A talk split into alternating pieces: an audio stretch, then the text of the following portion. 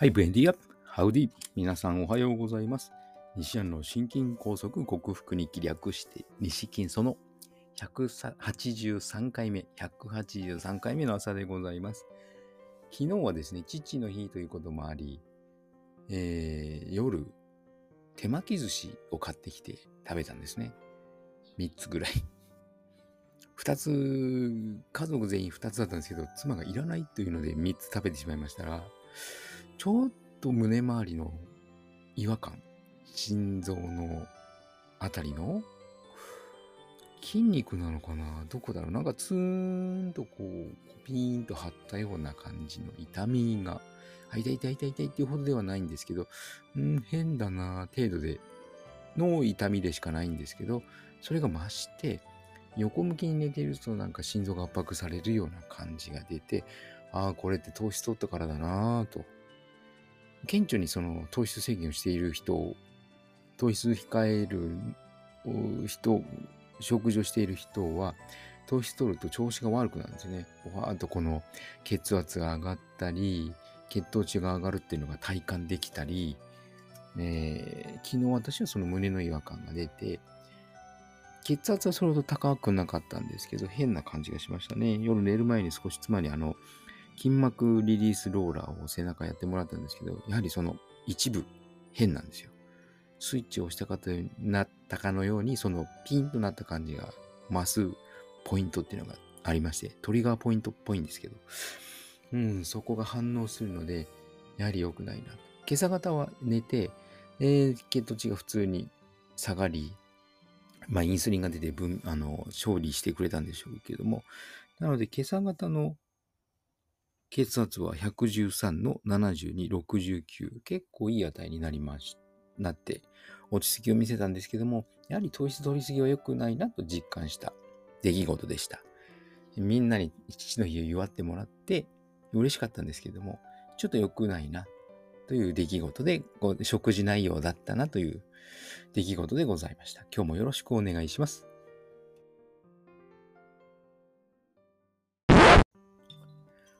はい。改めましておはようございます。健康運動指導士、理学療法士、そして笑い療法士の西田隆です。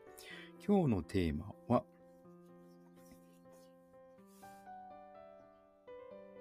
えー、糖質制限食にはエビデンスがありますよのその続き3回目をお送りしたいと思います。過去2回、あの、九州大学の失敗例だとか、イギリスでの糖質制限が最もアメリカでの糖質制限食が最も体重が減るとか、イギリスでの、えー、糖尿病の指標である HbA1c が改善するだとかお伝えしてきましたけども、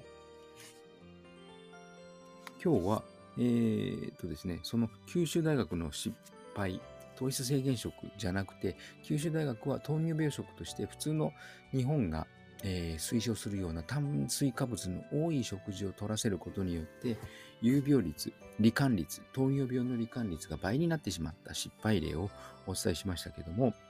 今度は逆に、えー、糖質、糖尿病食、その糖質の多い糖尿病食、今、日本の病院で出されている糖尿病の患者さんに出されている食事内容を別に指導することなしに、ただ、えー、ブドウ糖を付加する試験だけを行って2年間、1990年からの2年間、2000年からの2002年にわたっての2年間、合計、あの、10年ごとの、10年ごと、2回にわたり、しかも2年間という経過を、えー、見た地域があるんですね。山形県の船形町。そしたらですね、男性が8%の有病率から12%に、女性は9%から10%にという、どちらもほんのちょっとだけ上がったという結果になりました。なので、九州大学の失敗というのはやっぱり炭水化物の多い、えー、高糖質食の糖尿病食を、えー、指導したことが失敗だったんじゃないかというふうなことがこの山形県の研究結果から言えますね。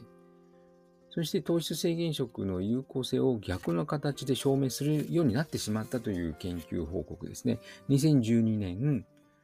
えー、ブリティッシュメディカルジャーナル誌に発表されたハーバード大学の研究なんですけども、これは、うーんとですね、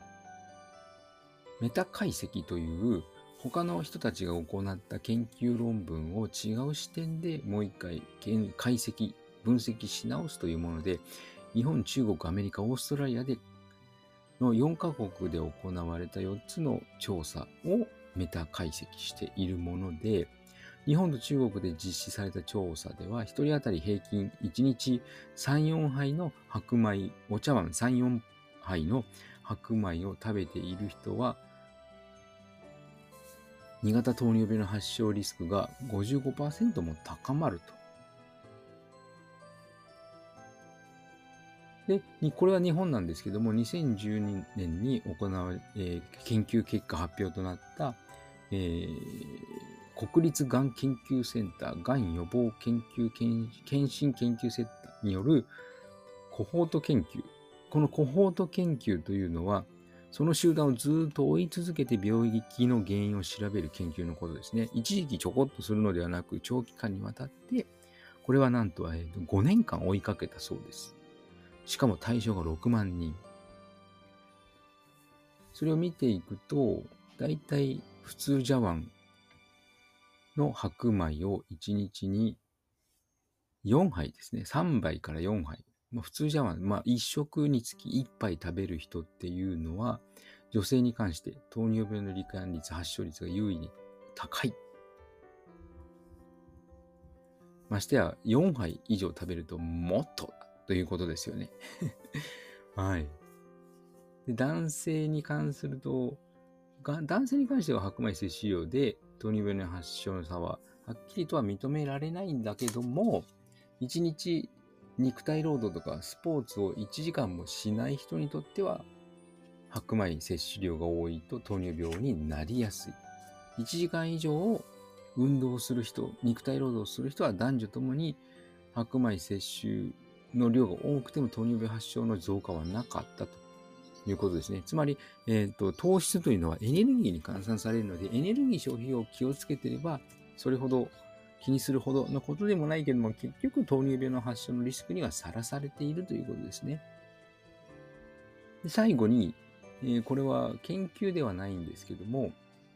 日本では糖尿病治療において厚生労働省が推奨する糖質6割、タンパク質2割、脂質2割という比率の食事指導が今でも続いているんですけども、アメリカでは2007年まではそのような感じで炭水化物は控えちゃダメみたいな感じの食事が指導されていたんですけども、翌2008年からはそれが撤回されて、えー、唯一のこれ、これだけが糖尿病に有効だという食事はないというふうにされて、糖質があの低いというか、糖質量が少ないとされる地中海食や糖質制限食、イタリアン食などが、えー、糖尿病患者にとって有益であるということを認めて、糖質制限食を、まあ、正式に認めたような形になったという報告があります。まあ、最初にお伝えした通り、研究論文はいかようにでも都合よく結果を変えることができるので、これが全てだというふうに言いませんし、エビデンス、エビデンスと私は言いません。どれだけの多くの患者さんの、えー、症状を改善させて、で、自分もやっているか、というのが一番重要だと思うのですけども、やはりこういうふうな情報を得て、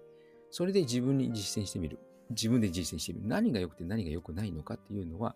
あの、自分で考えてひねり出せるアイデアではないので、こういった研究をもとにあ、こういう方法があるのだ、ああいう方法があるのだというのを分かった上で自分で試してみる。もしくはあのご自身が治療家とかセラピストでしたら、他の方にも勧めていろいろデータを収集してみる。そして初めて、あの、良い方法が見つかるのだと思います。あくまで研究が全てではなく、一参考にする情報だと捉えてもらえると幸いです。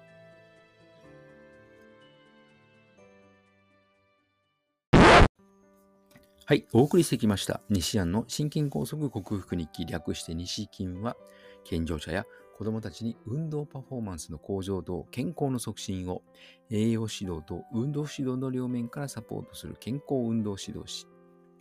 心身に障害を負ってしまった方々にリハビリ医学的リハビリテーションを施す理学療法士、そして